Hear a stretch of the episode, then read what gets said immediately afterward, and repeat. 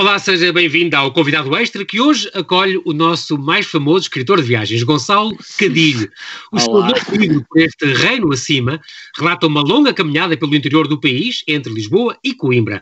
Uma viagem inspiradora que, além de ser uma boa ideia nesta altura de pandemia, em que tantos de nós tivemos de ir de férias cá dentro, além disso, demonstra uma grande verdade. Muitas vezes, as maiores viagens e as maiores aventuras não são do outro lado do globo, mas sim bem perto de casa. Olá, Gonçalo e bem-ajas por olá, ter olá. aceitado este nosso convite diretamente da Figueira da Foz. Bem-vindo ao Observador. Da Figueira onde tu nasceste e onde agora estás a morar, outra vez. Uh, sim, onde aliás uh, sempre foi a minha base, quer é dizer, uh, nunca poderia dizer que tinha mudado para a Nova Zelândia ou para a África do Sul ou com o Sri Lanka, quer dizer, gosto muito de ficar o mais tempo possível nos lugares, mas não, não chega, não é o suficiente ah. para me fazer um dos autóctones. Exato. Portanto, Figueira da Foz, sim. Onde nasceste há pouco mais de 50 anos, aliás, tu fizeste anos não, não há muito, em junho, se não me engano. Uh, uh, maio. Em maio, maio, pronto, e há quase 30 anos que tens uma das melhores profissões do mundo, viver, hum. viajar para escrever e escrever para viajar.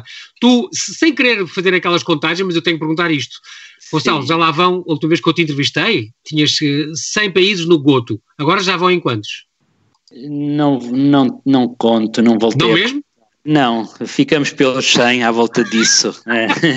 não, eu sei. Diz, não diz, faz diz. sentido, eu regresso muito aos é mesmos lugares. Repetes há, muito. Há uma série de países onde não me interessa nunca jamais ir, portanto, é, essa, okay. essa forma de puxar os galhardetes não, não se aplica a mim. Tu já foste, foste viver para fora logo aos 23 anos, portanto, já, já há, há uma série de tempo, e tens três documentários televisivos, se não me engano, vários livros, quase 20 livros de viagens, se não me engano, já, já é uma, já deste várias voltas ao mundo, algumas três, estavas agora, se não me engano, a planear mais uma, um, quando tudo isto, tudo isto aconteceu. Não, não, não. chegou a concretizar-se. Aliás, isto estava a acontecer e essa volta okay. ao mundo estava a decorrer e eu via as fronteiras cada vez mais a fecharem e okay. cada vez mais países a declararem, enfim, quarentena. E eu, eh, quer dizer, eh, sem perceber muito bem o que se estava a passar no mundo, eh, Continuei até chegar a Portugal e 15 dias depois de chegar a Portugal, as fronteiras portuguesas também fecharam. Portanto, essa foi a quarta volta ao mundo, entre meados de, de janeiro e eh, finais de fevereiro. Ah, então pronto, então essa ficou completa então. Ficou, ficou. Bem, tiveste sorte, foi mesmo na altura H então. É, Agora é uma altura. Como é, como é que se costuma dizer a, so, a, sorte protege os imprudentes, não é? Ou algo assim. Exato, os ousados. Uh, muito bem. Tu começaste a escrever, eu lembro deste teu primeiro livro, imagina, Catedrais na Terra, já lá, também vai fazer quase 20 anos, eh, o tempo passa realmente. Este, este, livro que escreveste com o convite da Unibanco, com, com, as, com as, uh, os 70, as 70 montanhas nos cinco continentes, depois, além da volta ao mundo, o planisfério pessoal, muitos por aí fora, até vou parar em 2016, nos Passos de Santo António. Porque foi este livro, nos Passos de Santo António, que te obrigou, entre aspas, obrigou, quer dizer, que fez despertar o interesse para escrever este agora que tu fazes. Sim, de facto, em 2016 fiz uma longa viagem, sobretudo se a, se a, compararmos com o que teria sido essa mesma viagem no século XIII, portanto fiz uma viagem à volta do Mediterrâneo, seguindo os passos do nosso mais ilustre cidadão medieval, que foi Santo António, não é? Nasceu em Lisboa, morreu em Pádua, é conhecido em todo o mundo como Santo António de Pádua, exceto em Portugal, onde, onde é conhecido como Santo António de Lisboa. Uhum. Bom, eu fiz o percurso uh, que ele uh, terá feito com alguma, algumas dúvidas, porque não há muitas fontes históricas, desde precisamente Portugal até ir falecer em Pádua. E eh, durante a escrita do livro, é claro que dei pouca atenção a um pequeníssimo troço da sua viagem terrena, que é a mudança de Lisboa para Coimbra. Ele nasce em Lisboa, mas eh, quando teria talvez 15 anos, por volta dessa idade, foi viver para Coimbra, para o Mosteiro de Santa Cruz. Portanto, esse uhum. pedacinho da sua viagem não foi quase contemplada no meu livro de 2016, nos Passos de Santo António, uhum. e ficou aqui, enfim, se calhar adormecido, tipo a lava debaixo do vulcão, até que em 2018 tive aquela epifania, espera aí, temos aqui uma outra grande viagem, mas tem que ser, feita, tem que ser feita a pé para... Uh, para conseguirmos retirar todo o sumo. Sim, ah, sim. E, e, foi isso que eu fiz. E para fazer jus à história, não é? É verdade, que, que realmente foi, foi a pé que ele fez. Tu não tens, tu fizeste a tua viagem, foram oito dias de caminhada, 200 km de distância, 25 km por dia, portanto, mas tu não tens ideia nenhuma quantos dias ele demorou, certo? Não, na realidade eu nem sei se ele uh, foi a pé. Ah, podia ter ido de burro ou de. Exatamente. Bem, é de burro acho que era demasiado humilde para se poder permitir esse luxo, mas pode ter ido, por exemplo, navegando costa acima e ah. depois entrava no estuário do Mondego e chegava a Coimbra, não sei. Mas apetece pensar que, de facto, a forma mais provável para ele e para todos os que viajavam nessa época em Portugal, nesse princípio do século XIII, era eh, precisamente Exato. tentar uh, seguir as velhas estradas romanas quase, quase já uh, desaparecidas, e no caso de Coimbra, capital do reino, e Lisboa, talvez a sua cidade mais importante em termos comerciais, recentemente conquistada aos mouros, não é? Eu penso penso que o caminho uh, mais óbvio era precisamente de seguir a pé. Muito engraçado porque tu, um, ehm, depois de ter feito também, eh, saltámos aqui o livro do, do Magalhães, Fernando Magalhães, escreveste nos Passos de Magalhães, depois de ter escrito nos Passos de Santo António, voltaste então aos Passos de Santo António um, ehm, e naquele que tu chamas o primeiro, o primeiro trekking da, da, história de Portugal, aliás está na capa do livro, uh, e, e, é incrível porque esta, tu dizes que é a mais famosa figura da nossa história medieval, e é verdade, mas Gonçalo, já vários autores, padres bem documentados me disseram, ele é sem dúvida o santo mais famoso do mundo. Ele está em todo o lado, tu vais ao Havaí, que tu viajas muito, e há é, é a devoção ao Santo António, porque é o casamenteiro, porque encontra as coisas perdidas, porque em todo o lado do mundo onde tu vais, há uma referência qualquer ao Santo António, e isso é impressionante, além de este Fernando Martim de Bolhões e Taveira Azevedo ter outra coisa extraordinária que foi, um, foi há oito séculos que isto passou e contaram também outro dia, olha o Pedro António Pereira, aliás, de onde tu é. partiste para a tua viagem, do, do Museu do Santo António, contou-me que eh, ele, um, no fundo foi por causa dele que o seu próprio São Francisco disse, nós que franciscanos queremos para ser humildes, frades, mendicantes e andar pelo mundo a pedir dinheiro e a viver das esmolas, não, este homem tem o dom da palavra, é o nosso, é o nosso único doutor da igreja, como sabes, e portanto uhum. uh, um, vamos eh, pregar também, e a palavra vai ser também a nossa maneira de fazer teologia, e portanto uh, foi por causa dele que passou a importância dos sermões, que nasceram também do, nessa altura dos franciscanos, é por causa dele. É uma figura única no mundo inteiro, e tu seguiste então estas peripécias todas uh, desta vida. De alguma maneira ele teve alguma influência na tua espiritualidade, ou não, Gonçalo? Agora, à parte da parte física. Bom, uh, eu sei que é uma tricky question. é, eu, eu, eu penso que será o contrário, ou seja, que a minha espiritualidade, a minha forma de entender a transcendência, uh, se, reconheceu Uh, na, na, figura de Santo António uh, muitas semelhanças. Portanto, não diria que foi após o meu interesse por Santo António que desenvolvi este tipo de espiritualidade, uhum. mas sim o contrário, ou seja, que toda a espiritualidade que fui desenvolvendo, desenvolvendo por conta própria ao longo dos anos e das décadas, uh, reencontra muitas uh, afinidades com aquela que Santo António também terá desenvolvido por conta própria, é muito importante sublinhar isto, uhum. ele é de facto um, um, fundador, um visionário em, em, em, termos da história da Igreja, portanto, uhum. no meu livro mais recente, eu faço, brinco um bocadinho com esse paralelismo, ou seja, eu sinto-me peregrino e sinto-me a encontrar uma afinidade a caminhar pelos bosques de Portugal que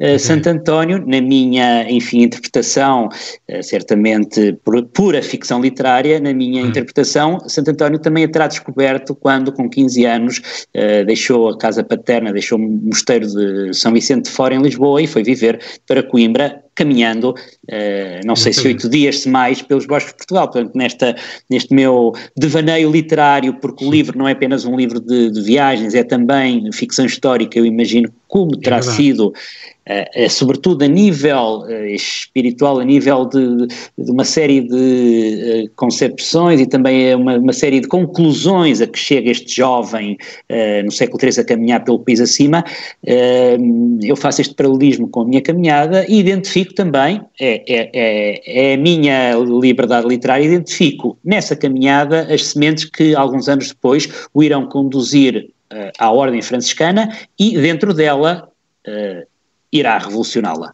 Exatamente. Uh, neste momento temos que fazer um ligeiríssimo intervalo. Gonçalo, não desligue, já voltamos para a conversa, está bem? Muito até bem, já? ok, até já. Até já.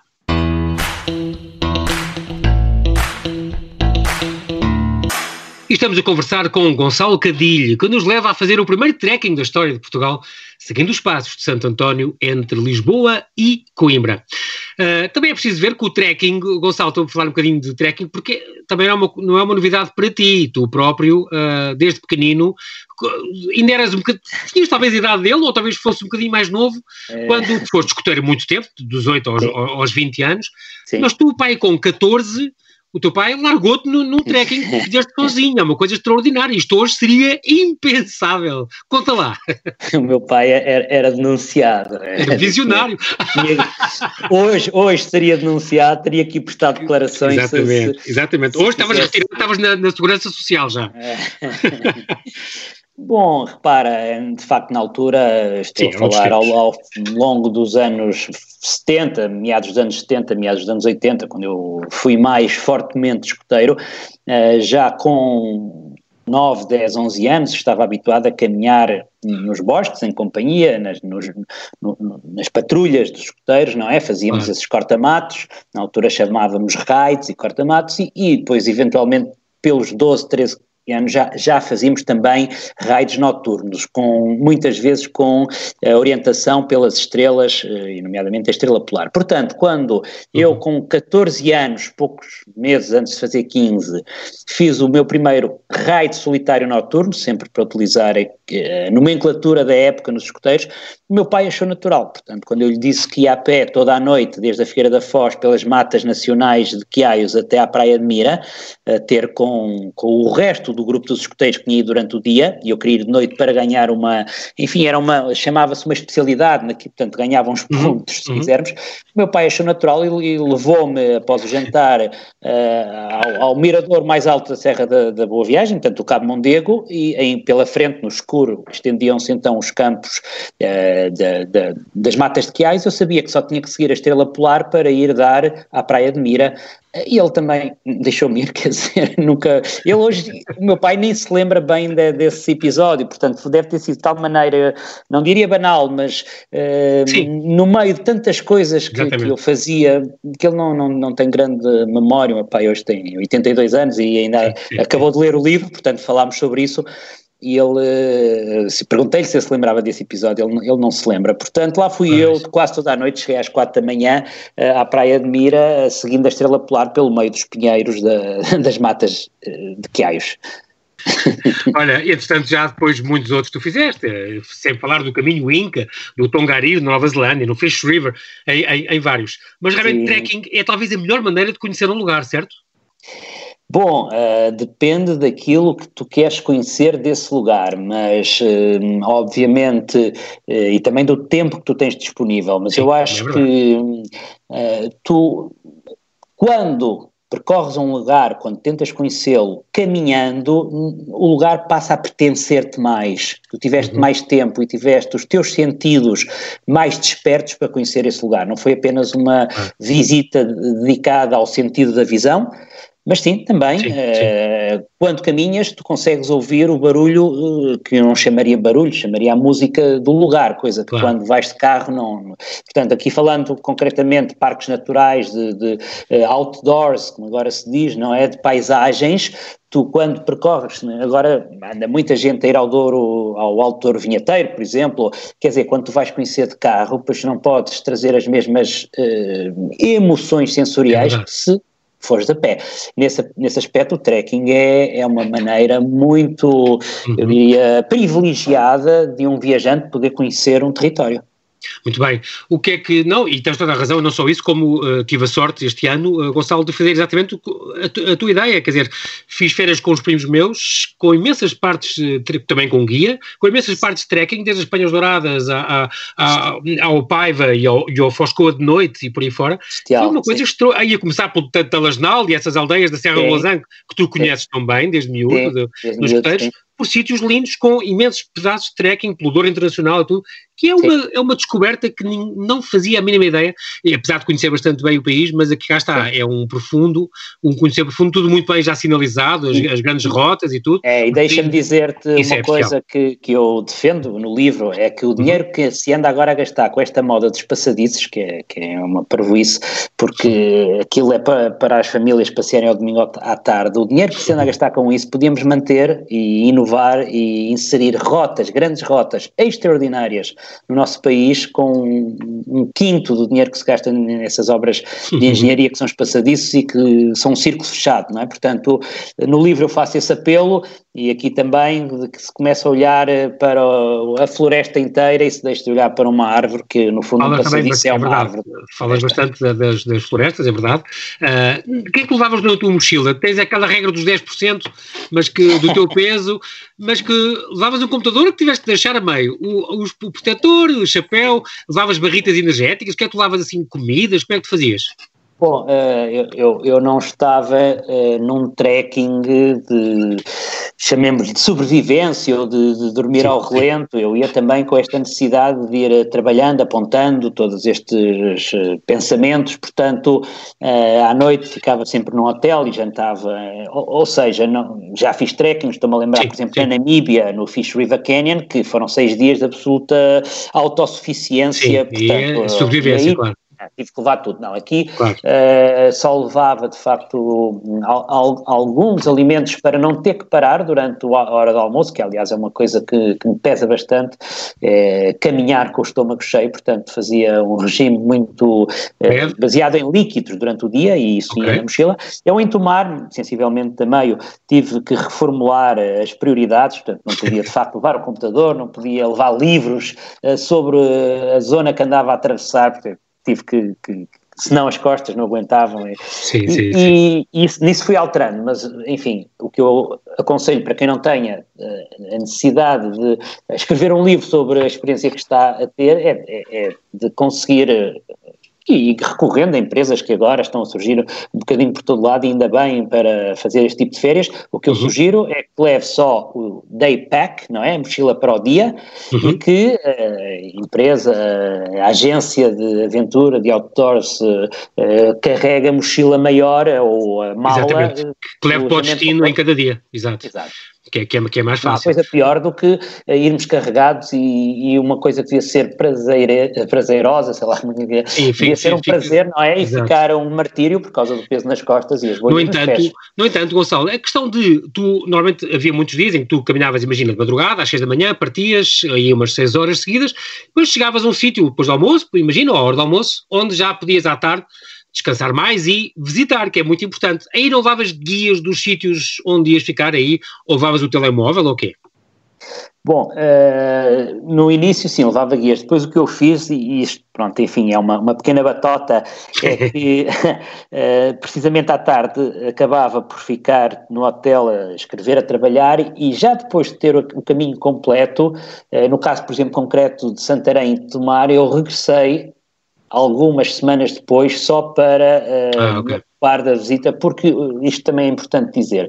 O livro, o, o, livro foi, a experiência da viagem foi em finais de agosto, princípios de setembro de 2018. O uhum. livro foi sendo escrito com muita calma, muito tempo para pensar no que é que queria efetivamente deixar registado. Ao longo de 2019, nós sabíamos que íamos estar agora nesta situação, e devia ter sido no Natal de 2019, muito antes de se falar de, de pandemia, de Covid, claro. da necessidade de ficar em casa isso, no isso país. foi uma, uma, também uma coincidência incrível, agora que é, eu sinceramente, é. quando no Clube do Autor, ainda não tinha dito editora, que é importante, o Clube do Autor que editou, e que edito normalmente os seus livros, eh, quando disseram que saiu este livro, palavra de logo que eu pensei, olha, uma boa ideia do, do Gonçalo, nesta altura que não se pode sair e que muita gente vai fazer férias uh, em Portugal, cá está um passeio, um trekking através do, das nossas terras, de Lisboa até, até Coimbra e tal. E depois eu pensei, que boa ideia. E depois, não, isto foi uma coisa que fizeste no verão de há dois anos Exato. e que escreveste no ano passado. Quer dizer, Exato. a coincidência, o timing foi perfeito.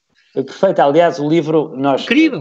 pensámos, epá, no Natal não faz sentido um livro que apela a, Exatamente, a ao passeio a natureza, não é? Claro, claro. E depois, entretanto, surgiu um convite, ainda antes de toda esta questão de, do fecho do país e da quarentena, surgiu uhum. um convite do Festival de Literatura de Viagens de Óbitos. Exatamente e na editora dissemos, bem, pode ser também a altura para lançarmos o livro, precisamente, e então estava programado que sairia em abril, mas obviamente depois o festival foi cancelado, como tudo o resto, e acabou por sair eh, em finais de junho, assim de uma maneira sim, sim, sim, como tudo o que tem sido publicado, não é? Claro. é sem grande, sem sequer uma, um lançamento oficial. Exatamente, porque... oficial como, como devia ter sido, obviamente. Não pode, não pode um, outra coisa muito, muito curiosa, uh, tu aqui usas uh, ficção histórica, imaginas como terá sido a viagem do pequeno Santo António, e na altura ainda Fernando, não é? Uh, com tal comerciante o Frei Cisnando, imaginas estes diálogos, quer dizer que pesquisaste à séria quais seriam as estradas na altura, os encontros, encontros, dos perigos, Sim. como é que era caminhar por Portugal há 800 anos. Sim, naturalmente, dado esta, este historial de 30 anos a viajar, uh, sempre fui curioso de como é que ao longo dos séculos se foi viajando, não é? E no caso concreto da Idade Média, uh, pronto, é, estamos a falar da nossa própria história, da história da Europa, interessava-me particularmente esta questão também eh, das invasões bárbaras, a forma como as estradas romanas, que foi talvez o maior, um dos maiores feitos do Império Romano, da civilização romana, depois de terem desaparecido essas estradas, mas eh, não houve substituição, portanto, no tempo de Santo António e como antes e depois durante muitos séculos, tentou-se aproveitar o que sobrava dessas estradas e, eh, enfim, isto para dizer que naturalmente eu pesquisei, mas eh, não, a pesquisa não, não, não foi no momento do livro, já, já me interessava há muito tempo esta questão de como é que se tem viajado ao longo dos séculos. Portanto, aqui tive a oportunidade também uh, enfim, mexer um bocadinho neste, neste gosto pela, pela história e comecei a desenvolver, de facto, ficção histórica, não lhe posso chamar de outra maneira, porque não há qualquer, tanto quanto eu saiba, qualquer fonte histórica que te diga uh, se este jovem Santo António foi a pé, por onde é que foi, quantos dias demorou, se ia em companhia, se aproveitou uma embaixada, um exército que se deslocava, se foi sozinho. Portanto, tudo o que eu escrevo sobre a viagem do pequeno Santo António uhum, com 15 uhum. anos é pura ficção histórica. Claro. Mas baseada, baseada sim em pesquisa que ao longo claro. dos anos fui fazendo. Mas é engraçado esta coisa da, da, ficção histórica que quiseste introduzir, que é uma novidade em ti e que foi muito engraçado. Fizeste também este, esta caminhada solitária, o silêncio, o reencontrar-te com o silêncio, o caminhar pela natureza, esta homeopatia, como tu gostas de dizer, introspeção. Sim. Sim. Um, para ti, tu normalmente viajas isolado, portanto, uh, houve assim uma grande diferença em relação a, a, a, muitas outras viagens que tenhas feito ou foi mais uma? Eu acho que houve uma grande diferença, é que eu tive mais tempo para uhum. uh, desenvolver uh, a introspeção. Quando eu viajo sozinho na Índia, em Goa, porque vou falar sobre o Fernando Magalhães, ou quando, uh, se quiserem, eh, para voltarmos ao tema do Santo António, quando viajo sozinho por Itália acima até chegar em Pádua para escrever o livro no Espaço Santo António, eu, apesar de tudo, uh, tenho que. Estou, é um livro de viagens, é narrativa de viagens, tenho que falar dos lugares onde estou a atravessar. Claro. Aqui, oito dias, onde a paisagem só muito lentamente ia mudando e que, no fundo, é, é, é propriedade comum de todos nós, eu não senti tanta necessidade de transmitir ao leitor como é Tomar, como é Terras de Sicó, como é Lesíria, porque uhum. o leitor provavelmente até conhece melhor do que eu, e então eu tive mais espaço, era aí que eu, eu queria chegar para responder à tua pergunta, mais espaço para uh, desenvolver pensamentos sobre tudo sobre mim, sobre o uhum. país, uhum. sobre o tempo que passa, sobre uh, os séculos, enfim, a idade que, que vai castigando o autor do livro de uma forma impiedosa. Chega, olha, já agora esta companhia, foste também acompanhado neste sentido pelo Santo António, pelo espírito dele, com certeza. Chegaste a levar algum escrito dele, o sermão aos peixes, algum sermão que ele tenha. Leste alguma coisa durante a viagem ou já Não. tinhas lido antes? Não, eh, na, na, realidade eu atrevo-me a brincar com uh, o efeito que esta ficção, esta viagem ficcionada de Santo António terá uh, provocado nas decisões que ele depois irá tomar uh, na sua vida futura. E, e aí uh, não, não, não é conhecimento do momento, mas sim do livro anterior, de há três anos antes, não é? Portanto, uhum. de 2016 Sim, ou seja, se este homem viajou até ao Languedoc para participar naquela, naquele fenómeno da cruzada contra os cátaros, eu neste livro, ele com 15 anos, fica a saber que existem os cátaros, que existe uma heresia no Languedoc e que Pronto, isto para dar um exemplo. Outro exemplo, como ele eh, muitas vezes acaba por dormir ao relento durante esta caminhada aos 15 anos, descobre que adora dormir ao relento e que se sente mais perto de Deus quando uh, acorda de madrugada com o canto dos pássaros. Ou seja, lá está, tudo coisas que sabemos que ele na idade adulta já, António Franciscano, de facto sentiu e, e fez e viveu, uhum, e uhum. que eu volto a repetir, é sempre uma ficção, eu coloco como gênese eh, na viagem que ele terá feito aos 15 anos entre Lisboa e Coimbra. Claro. Diz-me outra coisa, um, este, entre as várias peripécias uh, que, que, tu, que tu contas no livro, há, por exemplo, uma, uma tentativa de fazeres um bocadinho da viagem a cavalo, porque o próprio Santo António podia ter feito um bocado da viagem a cavalo, mas isso não correu bem. Mas não correu bem, não, de facto. Eu... bem, aprendi ou confirmei uma minha intuição, é que aos 52 anos é melhor ficarmos por aquilo que já sabemos fazer bem e não andar em aventuras novas, porque de facto eu nunca tinha tentado montar um cavalo e foi. É, é um dos episódios mais divertidos do livro, não para Sim. mim no momento em que, em que ele aconteceu, porque eu estava efetivamente apavorado, com, nunca pensei que fosse tão alto uh, uh, o dorso de um cavalo olhar para baixo baixo e pensar que se caímos, caímos com uma perna pendurada lá em cima, portanto a cabeça bate primeiro no chão, ou Exato. se o cavalo começa a correr pelo meio dos bosques, uh, os galhos vão servir Exato. como vai ficando de enfim.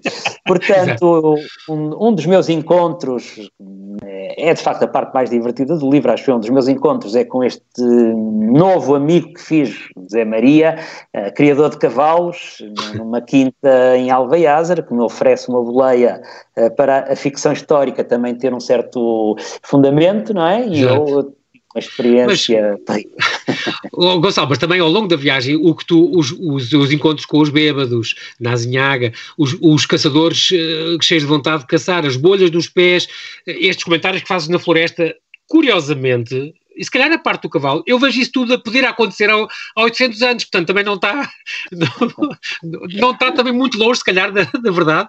Tu, tu vais fazer algum documentário com isto? Tu já fizeste, uh, por exemplo, tu tens um trailer do livro, que está no, no YouTube, muito bem feito, uh, portanto, também foi ao longo da, da caminhada, filmaste alguma coisa ou foi filmado e poderá haver, podemos esperar um dia um documentário na televisão?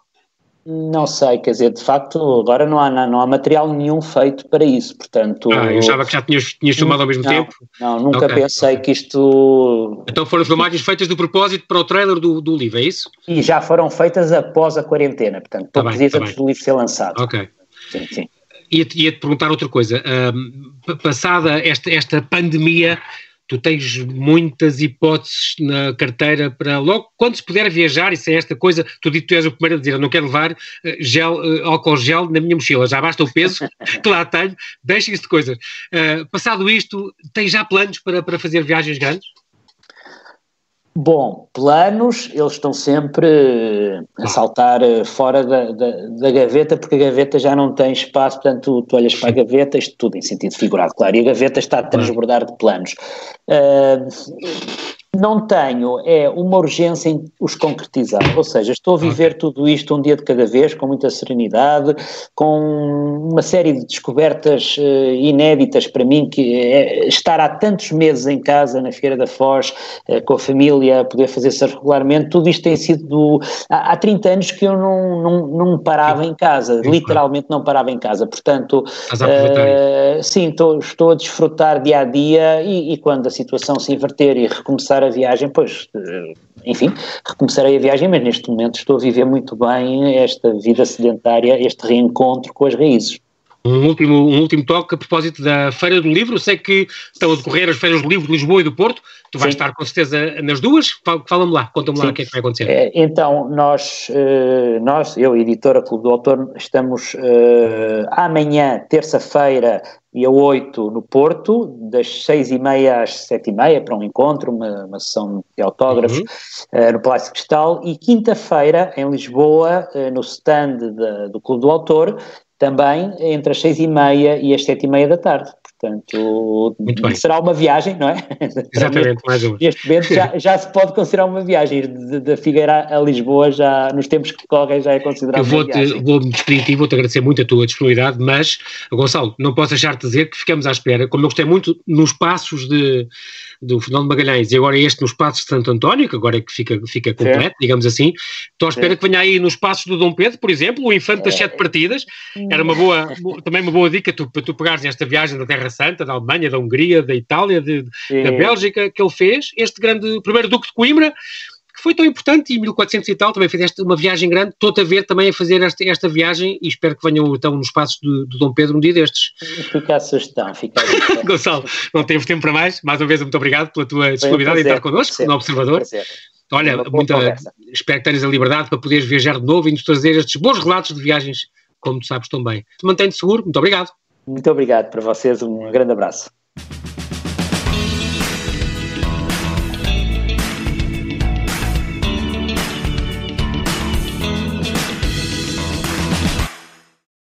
Obrigada por ter ouvido este podcast. Se gostou, pode subscrevê-lo, pode partilhá-lo e também pode ouvir a Rádio Observador online em 98.7 em Lisboa e em 98.4 no Porto.